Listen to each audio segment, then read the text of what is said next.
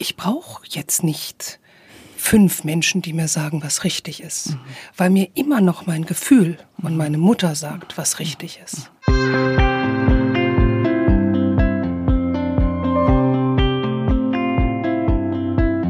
Herzlich willkommen zu einer neuen Folge von Leben, Lieben, Pflegen, der Podcast zur Demenz und Familie. Mein Name ist Peggy Elfmann, ich bin Journalistin und Blogger auf Alzheimer und wir. Hallo und willkommen. Ich bin Anja Kehlin, Familiencoach und Mitbegründerin von Desideria Care. Wir begleiten Angehörige von Menschen mit Demenz. Anja und ich haben ja schon häufiger darüber erzählt, wie hilfreich es für uns ist, beziehungsweise war, Geschwister zu haben. Und gerade auch im Hinblick auf die Betreuung und Verantwortung bei einer Demenz, ja, kann das eine gute Ressource sein. Heute wollen wir uns aber mal diesem Thema mitnehmen, wie das ist, wenn man das nicht hat. Also wie geht es Einzelkindern, welche Herausforderungen erleben sie und welche positiven Seiten gibt es vielleicht. Darüber möchten wir heute mit unserem Gast sprechen. Herzlich willkommen, liebe Stefanie. Ja, herzlich willkommen, ja, auch von meiner Seite. Ich freue mich, hier zu sein. Doch bevor wir anfangen, möchten wir noch Dankeschön sagen. Vielen Dank an die Edith Haberland Wagner Stiftung.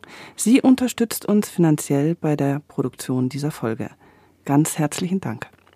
Ja, liebe Stefanie, wie ist die Demenz in dein Leben gekommen? Also es hat deine Mutter betroffen und vielleicht erzählst du erstmal so ein bisschen, damit unsere Hörer und Hörerinnen eine Idee bekommen. Die Demenz ist eigentlich relativ plötzlich in mein Leben gekommen. Wobei, wie man das vielfach hört, wenn man sich mit betroffenen Angehörigen unterhält, es Vorzeichen gab. Aber es gab diesen einen Tag, an dem meine Mutter mich angerufen hat aus dem Krankenhaus heraus. Äh, sie hat zu dem Zeitpunkt in Hamburg gelebt, ich bereits seit über zehn Jahren in München. Und sie sagte, mach dir keine Sorgen, ich bin im Krankenhaus und ich muss bisschen untersucht werden. Und die Geschichte, die dahinter stand, war aber die, dass sie nicht mehr wusste, wie sie zu ihrem Lebensmittelladen finden sollte, an dem Ort, an dem sie bereits seit 40 Jahren lebte.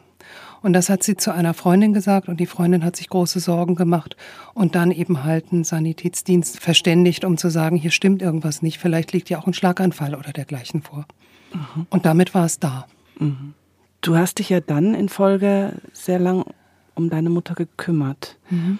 Was würdest du denn sagen, was an deiner Situation so besonders war? Oder also wo du sagst, das war eine große Herausforderung für mich? Die erste Herausforderung war ganz klar natürlich die räumliche Distanz. Mhm. Ich in München lebend, meine Mutter in Hamburg, ich Einzelkind, mein Vater bereits vor über 25 Jahren verstorben. Auch von meiner Mutter nur ältere Geschwister da, die auch alle nicht in Hamburg lebten. Mhm. Und die Herausforderung bestand darin, wirklich die Einzige zu sein, die Ansprechpartner ist, um das Ganze jetzt zu begleiten, auch aus der Distanz heraus. Und dann die Entscheidung zu treffen, was ist überhaupt das Richtige für meine Mutter? Mhm. Und woher bekomme ich die Informationen, um für mich einschätzen zu können, was ist denn eine richtige und eine eventuell falsche Entscheidung?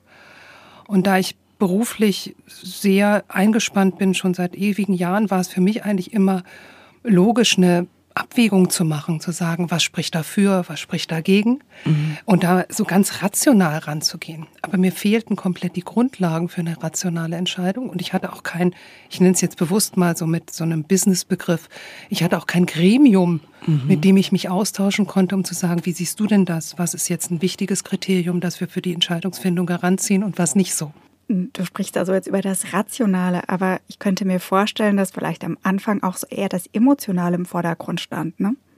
Das Emotionale war super dominant und es hat das Rationale überdeckt. Mhm. Und ich habe immer versucht, mich an das Rationale zu klammern, was aber nicht funktioniert hat, weil das Emotionale mich so überschwemmt hat.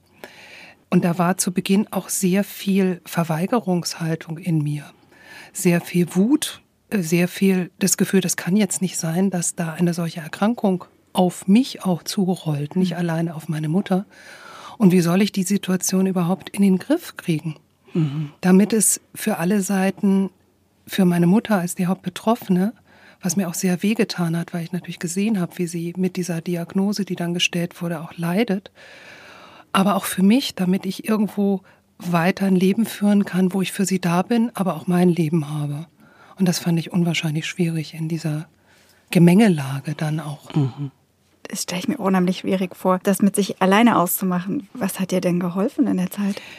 Das war auch wirklich schwierig, weil diese Problematik da ist, dass viele im Umfeld, selbst gut vertraute Menschen, Freunde, mit der Krankheit Demenz nicht so schrecklich viel anfangen können.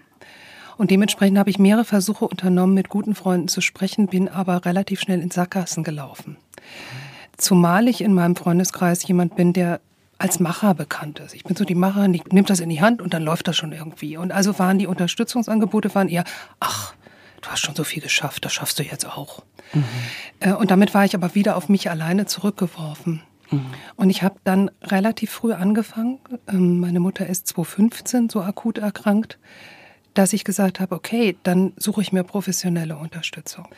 Und diese professionelle Unterstützung habe ich mir tatsächlich zu Beginn auch bei im klassischen Coaching geholt. Gar nicht in jetzt psychotherapeutischen Angeboten, sondern ich habe gesagt, okay, wie gehe ich mit meiner Lebenssituation um? und habe danach Ausschau gehalten, dass es jemand ist, der eben mein Gesamtsystem anschaut und auch die Beeinflussung dieses Gesamtsystems jetzt durch die neue Anforderung der Erkrankung im engsten Familienkreis. Jetzt hast du ja schon gesagt, der engste Familienkreis oder deine Kernfamiliensystem, das war ja im Prinzip deine Mama, die jetzt da in Hamburg saß und du in München. Also das heißt, ihr habt die Kernfamilie gebildet. Wenn du jetzt auf dieses Thema schaust, Gibt es da irgendwas, was du dir gewünscht hättest?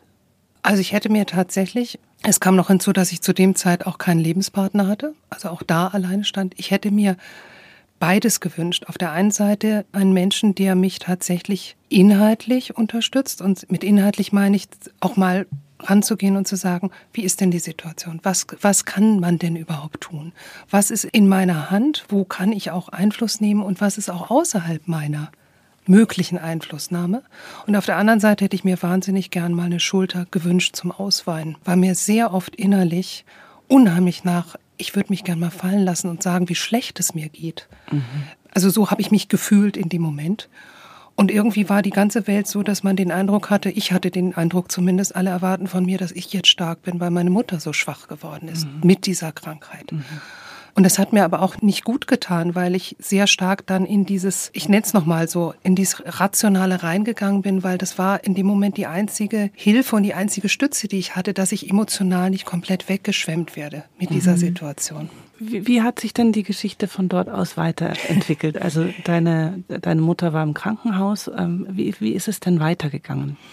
Ich versuche das mal nur ein bisschen zu raffen, weil es wirklich das erste Jahr war sehr turbulent. Die Diagnose war für meine Mutter nicht gleich ganz klar. Man hat zu Beginn von einer Pseudodemenz gesprochen. Es war ein Delir damit verbunden und sie hat dann eben halt auch körperliche Dinge bekommen und ich habe sehr schnell erkannt, das kann ich nicht machen von München aus. Und ich habe sie dann nach zwei Monaten als auch so eine gewisse Odyssee durch Gerontopsychiatrie, ähm, durch Krankenhaus in Hamburg war, Krankenhäuser sogar, habe ich gesagt, ich hole sie jetzt runter. Mhm. Und das habe ich auch gemacht. Und auch da gab es keine Unterstützung, weil auch das Gesundheitssystem so ist, wenn man jemanden von einem Bundesland ins nächste verlegt, gibt es auch keinen Krankentransport. Also habe ich das mit dem eigenen Auto gemacht und habe meine Mutter da hinten reingepolstert mit Kissen und mit allem und die Kindersicherung angemacht, damit, wenn ich tanken muss von Hamburg nach München, sie mir nicht aus Versehen vielleicht gerade aus dem Wagen rausläuft.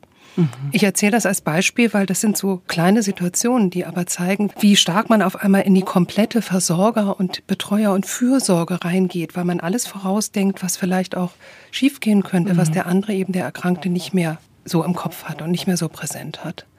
Und das ist ja dann eine wahnsinnige Leistung, das alles im Vorfeld zu durchdenken. Mhm. Ja? Also es ist ein Kopf, zwei Hände, zwei Füße und die müssen dann ja. quasi alles stemmen und organisieren. Mhm. Konntest du das dann noch mit deiner Mutter planen oder musstest du quasi wirklich alles selbst alleine entscheiden? Äh, ich ziehe sie jetzt um und ich suche eine, ich weiß nicht, betreutes Wohnen. Betreutes Wohnen. Mhm. Wo kommt sie hin? Was hätte sie gerne? Konntet ihr euch dann noch austauschen oder war das wirklich du diejenige, die dann quasi entscheiden musstest? Also tatsächlich letzteres. Mhm. Ich musste es entscheiden. Ich habe in dem Sinne eine sehr gute Situation dann noch gehabt. Ich wusste, dass ich das absolute Vertrauen meiner Mutter habe. Mhm.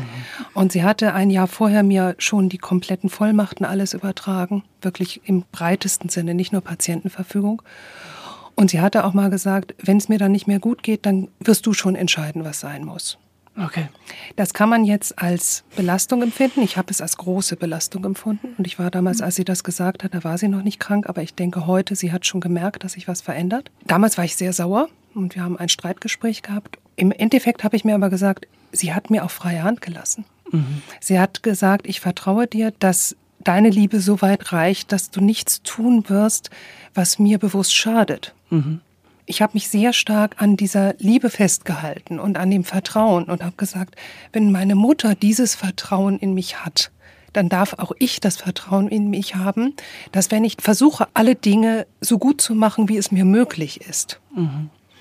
und nicht mit Gleichgültigkeit sage, ach, naja, jetzt muss sie halt irgendwie in eine Tagesklinik, egal, nehmen wir die nächstgelegene, sondern ja. eben halt wirklich auch mit einer gewissen Form von Herzblut ja. auch jede dieser Entscheidungen herbeiführe dann wird es schon richtig sein. Also ich habe versucht, mir einen inneren Anker zu setzen mhm.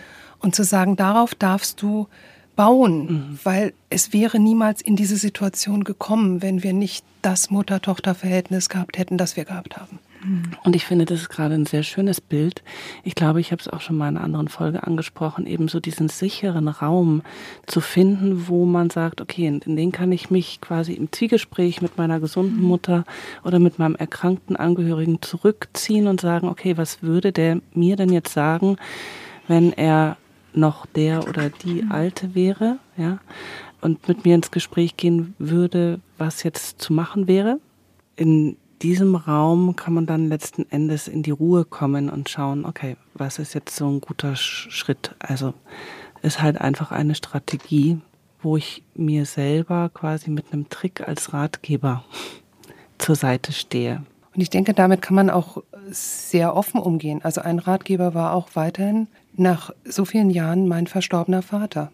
Mhm. Weil ich auch da mich gefragt habe, wie würde, wenn er noch da wäre, und wir könnten gemeinschaftlich darüber sprechen, was das Beste für meine Mutter ist, wie wäre seine Reaktion gewesen. Mhm. Also das funktioniert tatsächlich, dass man quasi mit den Schatten spricht, ja. weil man sie so gut kennt, dass mhm. man natürlich auch weiß, welche Reaktion eigentlich eine normale gewesen wäre. Genau, und das ist so schön, dass du das ansprichst. Also ich freue mich da gerade immens, weil es eben genau das äh, sehr plastisch darstellt, wie quasi auch mit meinem inneren Team, das sich ja aus mhm. verschiedenen Playern zusammensetzen kann oder eben auch ja aus einem ganzen Gospelchor oder aus mhm. äh, Ahnen, die mir da beraten zur Seite stehen, dass ich das nutzen kann, wenn ich in einer Situation mich sehr alleine oder verlassen fühle, da ins Zwiegespräch zu gehen. Also beispielsweise auch, es gibt die beste Freundin, mit der kann ich auch reden. Ja. Was ich aber auch sehr spannend fand in der ganzen Phase, also du hattest gefragt, wie es weitergegangen ist. Ich habe meine Mutter runtergeholt und habe sie dann zunächst mal im Pflegeheim gehabt, weil ihr Zustand so schlecht war, dass, dass das einzig Mögliche und Angezeigte war. Und es ist uns aber gelungen, nach einem halben Jahr dann sie aus dem Pflegeheim rauszuholen und ins betreute Wohnen zu geben. Das heißt, mhm. sie hatte dann einen Stand erreicht, der wieder mehr Selbstständigkeit ihrerseits erlaubte sodass das dann im betreuten Wohnen funktionierte für einen gewissen Zeitraum. Da war sie auch bei mir in der Nähe. Da habe ich was rausgesucht, wo ich in zehn Minuten dann auch da sein konnte, wo ich auch im Anschluss an die Arbeit gut hinfahren konnte. Das war ziemlich klasse. Und was ich in der Phase erlebt habe, war, dass Hilfe von Ecken kommt, wo man sie nicht erwartet. Also ich habe es mehr als einmal erlebt, dass im Freundeskreis ich an ein paar Stellen ich bitter enttäuscht war weil ich mich aber getraut habe, an anderen Stellen zu erzählen, dass ich gerade ein Problem habe. Also ich sag mal sowas, ich hatte selbst einen Beinbruch und meine Mutter musste ins Krankenhaus ganz plötzlich und ich hatte keine Möglichkeit, ihre Tasche zu packen. Und ich habe Nachbarn angesprochen und habe gesagt, könntet ihr mich da vielleicht mal vorbeifahren? Und dann haben die genau nachgefragt, was Sache ist. Und die sind mitgekommen und haben die Tasche gepackt, weil ich mit meinem akuten Beinbruch das überhaupt gar nicht gewährleisten konnte. Und ich habe positive Erfahrungen damit gemacht, einfach Menschen im Umfeld, die einem gar nicht so nahe stehen, mhm. anzusprechen mhm. und auch mal um Hilfe zu bitten. Mhm. Und da habe ich ganz tolle Erfahrungen gemacht mit Menschen im Umfeld, von denen ich nie gedacht hätte, dass sie freiwillig so dann in diese Hilfe hineingehen. Mhm. Ohne irgendeine Gegenerwartung. Mhm. Einfach weil sie erkannt haben, da ist jemand, der das jetzt braucht.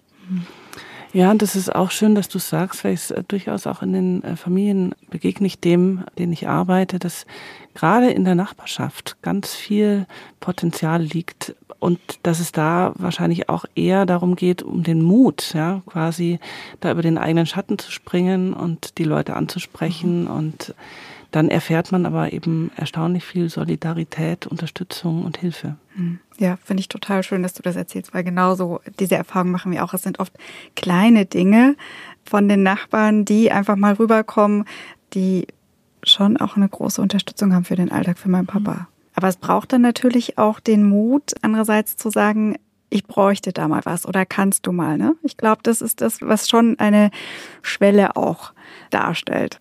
Das war für mich sogar eine sehr, sehr große Schwelle. Ich glaube, es hängt auch sehr damit zusammen, wie man selbst von seinem Naturell her ist. Und ich habe ja schon gesagt, ich bin jemand, der immer für sich in Anspruch nimmt, die Probleme lösen zu können. Und zwar alleine lösen zu können, weil ich sie als Einzelkind ja auch immer mein Leben lang irgendwo alleine gelöst hatte. Und dementsprechend musste ich mich damit auseinandersetzen, dass es okay ist, zu fragen. Und dass es auch okay ist, Schwäche in der Familie zuzugeben. Mhm.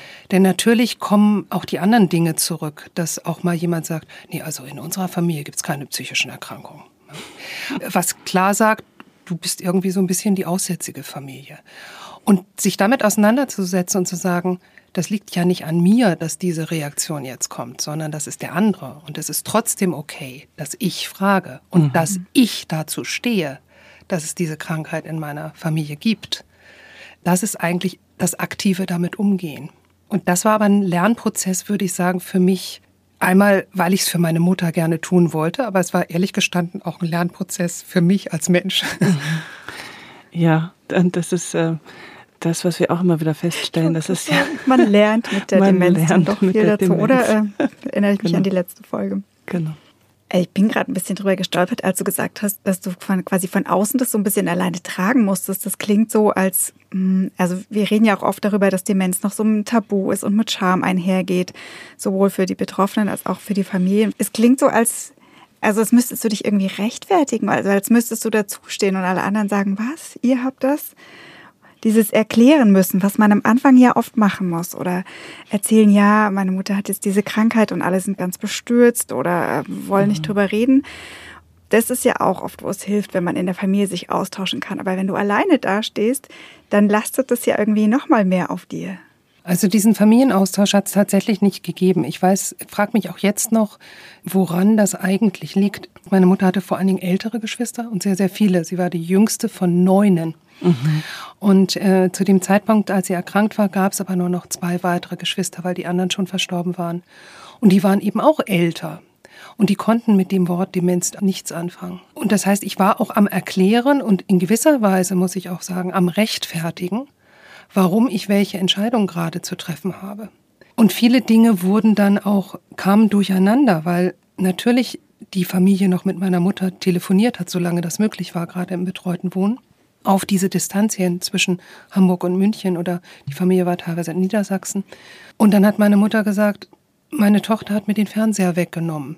Das war auch richtig, denn er war kaputt und ich musste ihn zur Reparatur bringen. Aber die Konsequenz war, dass ich einen Anruf aus der Familie hatte, wieso nimmst du deiner Mutter den Fernseher weg? Das braucht sie doch jetzt, wo sie so alleine ist. Mhm. Und das sind alle diese, diese Punkte, wo ich immer das Gefühl hatte, ja, bin ich denn jetzt die Einzige, mhm. die irgendwo verstanden hat, was diese Krankheit mit sich bringt? Mhm. Das heißt, ich hatte auch noch das Gefühl, der Aufklärer zu diesem Krankheitsbild in meinem gesamten sozialen Umfeld sein zu müssen. Auch das stelle ich immer wieder fest. Das ist eine Aufgabe, die auch dazu kommt. Die unterschätzt man völlig. Ja.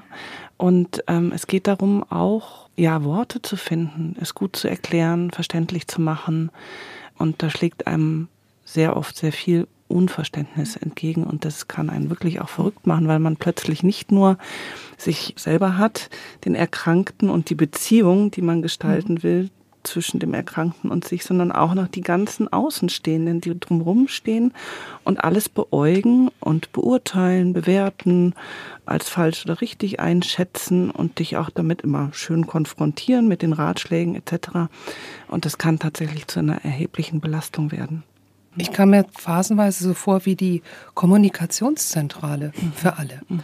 Denn meine Mutter hat natürlich auch einen großen Freundeskreis in Hamburg gehabt und auch die haben sich bei mir dann gemeldet ab mhm. einem bestimmten mhm. Grad der Erkrankung, wenn sie das Gefühl hatten, sie bekommen nicht mehr die richtigen Informationen von meiner mhm. Mutter selbst, so dass ich da auch Aufklärungsarbeit geleistet habe und jedem immer gesagt habe, wo stehen wir denn gerade?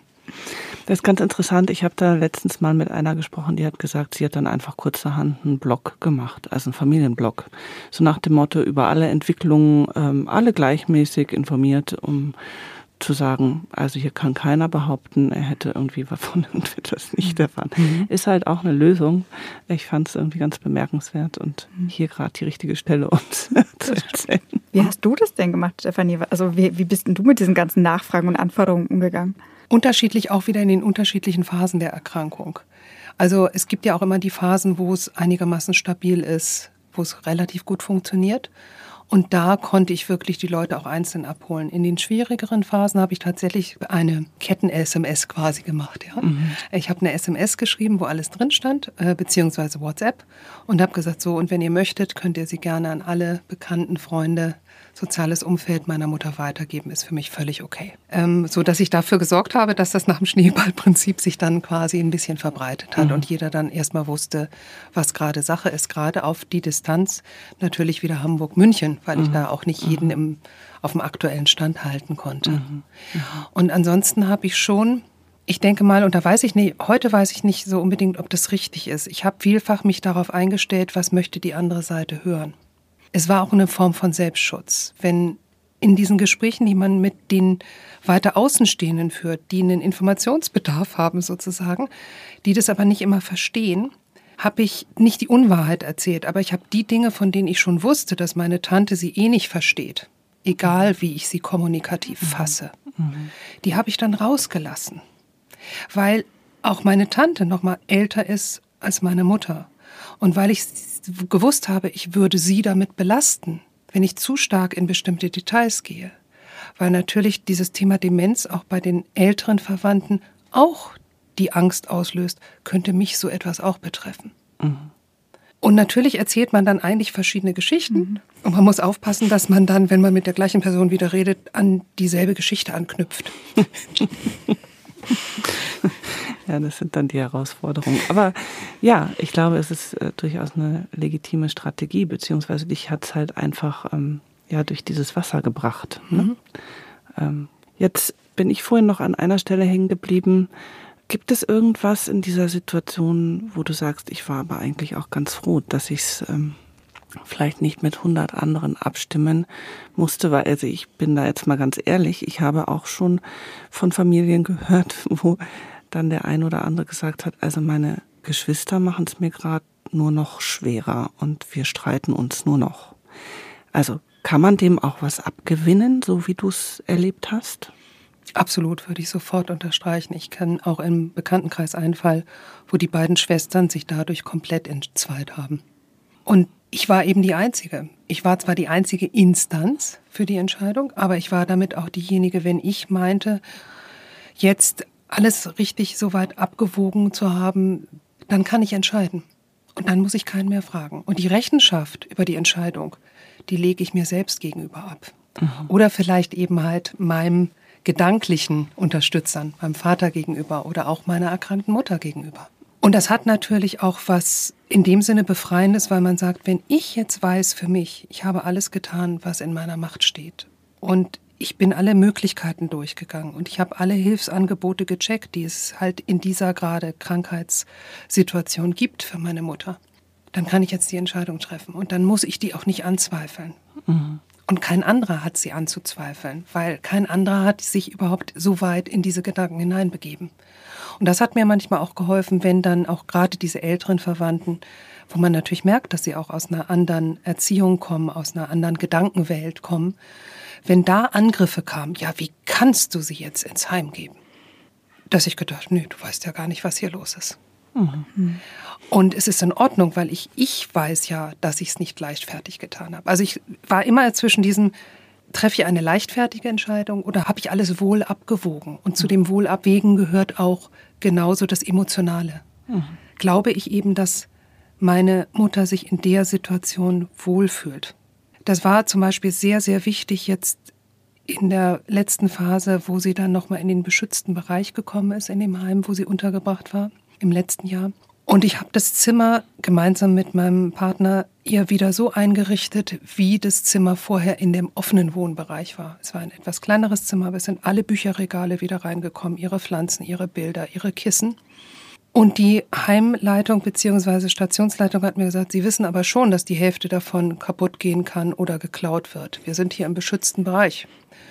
Und ich habe gesagt, das ist richtig, aber deshalb mache ich meiner Mutter trotzdem ein Zimmer, das die Atmosphäre hat, als sei sie daheim, soweit es geht. Und natürlich ist mir klar, dass sie kein Buch mehr anfasst und dass die Hälfte der Bücher vielleicht nach ein paar Wochen fehlt. Es ist egal. Denn darum geht's nicht, dass mhm. hinterher noch alle Bücher stehen. Und das waren immer so die, die eher, auch ich habe vorhin das Wort des Ankers auch benutzt, wo ich gesagt habe, da weiß ich, das wäre meiner Mutter wichtig. Mhm. Und das Schöne, was man ja noch in der Demenz erlebt, ist immer diese kleinen Momente, wo jemand auf einmal nochmal da ist. Mhm. Und als ich meine Mutter ins Heim gebracht habe, hat sie leider nach einer Woche ist sie schwer gestürzt und hat einen Oberschenkelhalsbruch und musste operiert werden. Und wir wissen ja, bei Demenz ist eine Narkose oftmals verheerend, weil es denen hinterher nochmal schlechter geht als vorher. Und es war auch so. Und sie ist aus dem Krankenhaus wiedergekommen und war dann in dem eingerichteten Zimmer, denn das hatten wir erst in der Zeit eingerichtet, als sie jetzt ausgerechnet gerade im Krankenhaus war. Und sie hat die Augen aufgeschlagen und hat die Bücherwand gesehen und hat gesagt, meine Bücher. Ach, wie, wie schön. Cool. Mhm. Und das waren die Punkte, wo ich gesagt habe, ich brauche jetzt nicht fünf Menschen, die mir sagen, was richtig ist, mhm. weil mir immer noch mein Gefühl und meine Mutter sagt, was richtig ist. Und das ist, glaube ich, auch ein schöner Hinweis, also dieser Wertekompass, ne? Mhm. Das, der, glaube ich, beim Navigieren in diesen unsicheren Gewässern der Demenz auch sehr hilfreich sein können. Und das ist, glaube ich, etwas, was ich natürlich lerne oder auch kultivieren kann über die ganze Krankheit hinweg, immer wieder auch meinen Wertekompass oder den Familienwertekompass zu befragen und zu sagen, ja, was, wie agieren wir denn in so einer Situation und wie können wir damit gut umgehen, dass es für uns oder für mich oder in der Familie stimmig ist und wir handeln danach. Also das kann helfen. Super. Da könnte ich mir vorstellen, dass es eben mit Geschwistern auch mal schwierig sein kann, weil dieser Wertekompass hängt ja sehr stark mit der Beziehung zusammen, die man vorher zu seinem Angehörigen gehabt hat, als er noch gesund war. Und wenn ich unter Umständen auch mal eine Nichtbeziehung habe als Kind oder ein, das eine Geschwisterteil hat eine sehr enge Beziehung und das andere eine entferntere, dann werden sich schon alleine daraus unterschiedliche Ansätze dafür entwickeln, was jetzt in Anführungsstrichen richtig oder nicht so richtig ist. Und das stelle ich mir schwierig vor. Das Problem hatte ich sicherlich nicht. Mhm. Aber hast du dir manchmal so eine Bestätigung oder eine Wertschätzung von jemand anderem gewünscht für diese Aufgabe, die du gerne natürlich gemacht hast und auch mit viel Herzblut, ist ja schon so, dass Geschwister einem ähm, so eine Unterstützung geben oder sagen, ja gut oder toll, dass das jetzt geklappt hat. Hast du das gehabt? Hast du dir das gewünscht? Also ich habe es mir sehr gewünscht und ich glaube, als Menschen wünschen wir uns alle Anerkennung und auch diejenigen, die sagen, sie brauchen es nicht, brauchen es genauso, würde ich einfach behaupten. Und ich habe mir das unheimlich gewünscht. Es ist nach der langen Zeit, also ich habe meine Mutter fast acht Jahre betreut, es ist nach der langen Zeit dann doch mal gekommen aus dem Freundeskreis. Denn über die Länge der Zeit wird dann dem sozialen Umfeld auch bewusst, dass es eine Aufgabe ist, die eben nicht von jetzt auf gleich vorbei ist, sondern dass die einen über eine lange Zeit bindet. Und da ist dann schon mal gekommen, komm Stefanie, du hast doch wirklich jetzt die letzten Jahre alles für deine Mutter gemacht, was geht. Und ich gebe zu, dass es wirklich runtergegangen wie Öl, weil ich gedacht habe, okay, es ist zumindest erkennbar, mhm. dass es mir nicht gleichgültig ist. Und dass das jetzt auch ein lebensbestimmendes Thema gerade in dieser Phase ist. Wenn du jetzt rückblickend nochmal auf alles schauen würdest, was, was würdest du dir für einen Rat geben oder was würdest du deinem jüngeren Ich empfehlen? Ich glaube, ich würde mir sagen, lass Fehler zu. Denn gerade wenn man das alleine macht, man kann nicht allumfassend alles überprüfen, jegliche Option in Erwägung ziehen äh, und und sich immer richtig entscheiden. Also es hat durchaus in diesen acht Jahren auch mal Entscheidungen gegeben, die ich dann wieder revidiert habe, weil ich festgestellt habe, ich habe zwar vorher alles versucht, mir zu überlegen, was kommen könnte, und es war trotzdem nicht richtig und gut. Und in dem Moment fühlte es sich vorab vor der Entscheidung richtig und gut für meine Mutter an und dann, als es getroffen war, nicht mehr. Mhm. Und da würde ich mir mehr verzeihen wollen und würde meinem damaligen Ich sagen, lass es zu. Denn nur wenn du das ausprobierst, wirst du sicher sein, ob es passt oder nicht.